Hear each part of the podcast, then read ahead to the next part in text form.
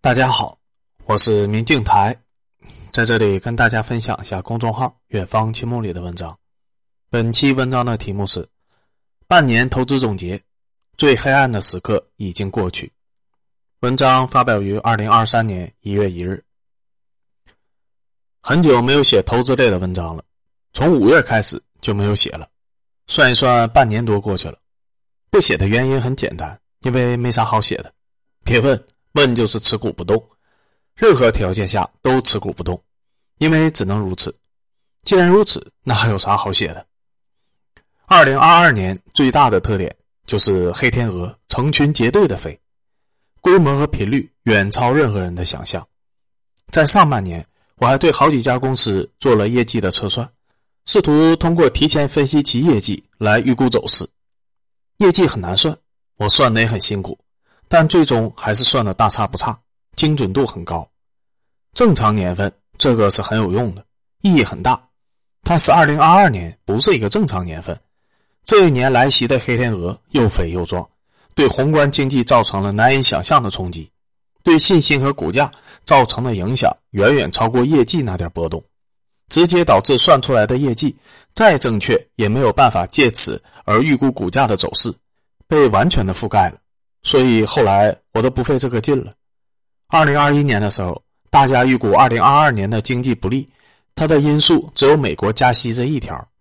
美国加息对经济会产生很大的影响，但美国加息已经提前很久很久各种放话了，市场已经充分了解并且吸收了相关的信息。所以，等美联储二零二二年真的加息的时候，不会对资本市场造成太大的影响。一个大家都知道的利空。提前很久知道的利空，那不算是利空，甚至利空正式推出的时候，还可以当成是利空出尽，是利好。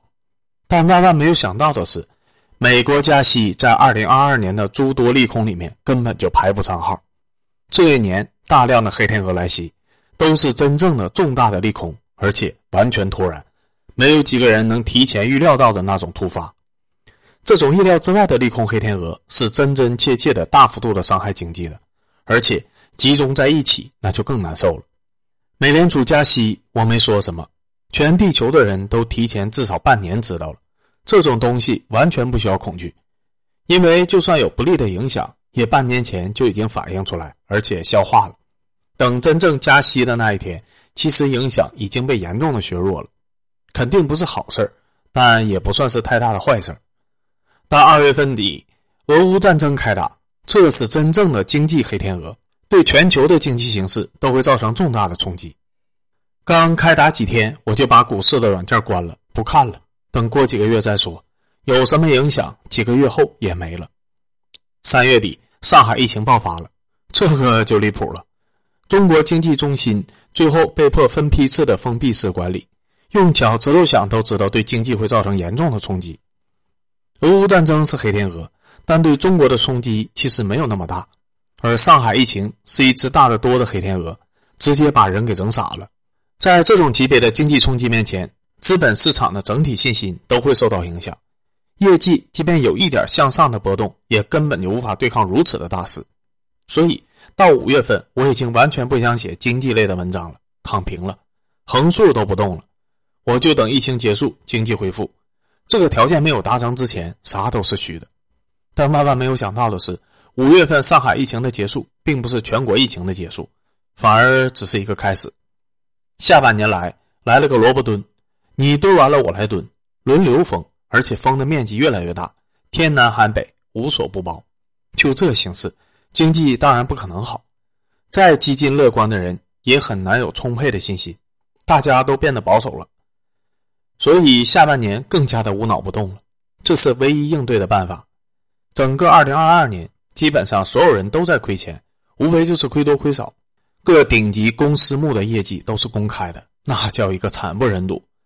每次我心情郁闷的时候，就会拉出顶级公私募的业绩出来，寻求一个安慰。实体行业也很惨，大部分行业都很艰难，只有和防疫物资相关的行业发了大财，其他的都不怎么行，都进入了活着就算胜利的阶段。说实话。二零二二年本来没觉得需要扛那么久的，结果黑天鹅一只接一只，连续的不断，最后人都麻了。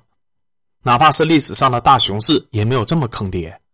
大熊市至少你明明白白的知道要跌，也知道为什么跌，大概跌多久合适也有点感觉，只有新手不知道而已。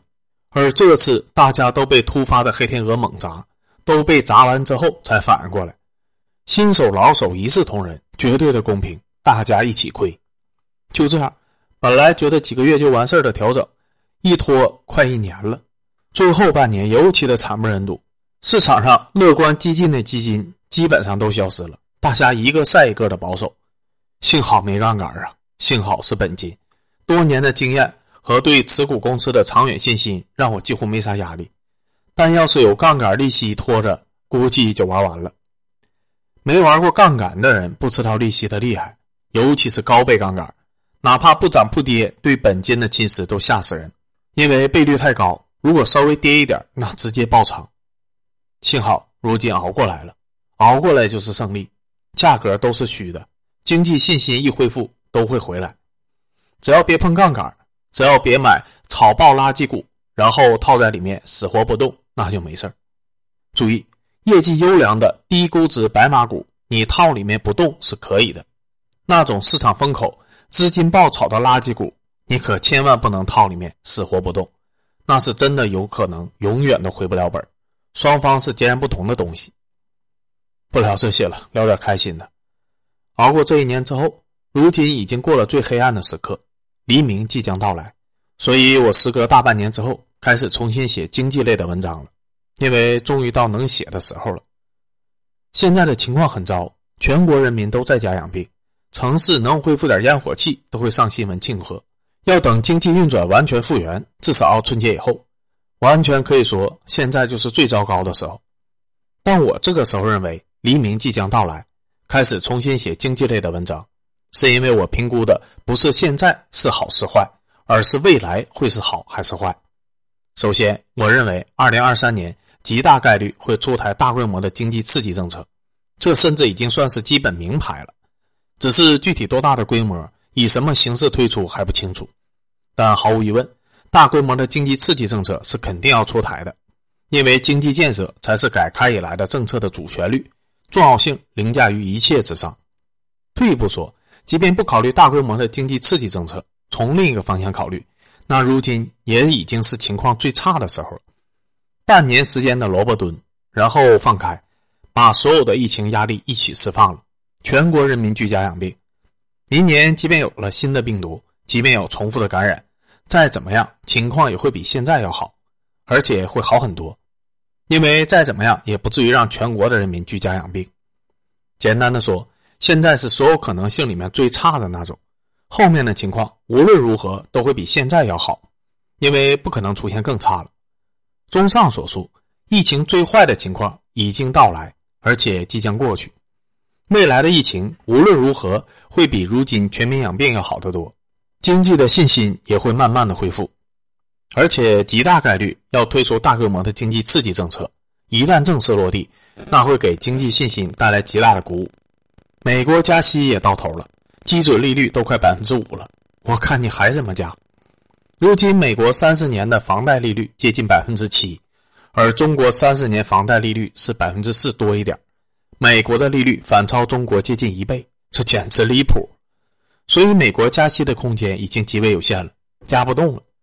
俄乌那边表演战打了快一年了，对经济的影响半年前就没了。而且我看这架势，是要按照当初中越自卫反击战的那种打法，边境无限的小规模放血，直到拖垮为止。所以可以基本无视了，对经济已经构不成影响了。对中国经济而言。影响最大的其实是中国自己的疫情，其他外界的因素对中国的影响加起来都没有疫情的零头大。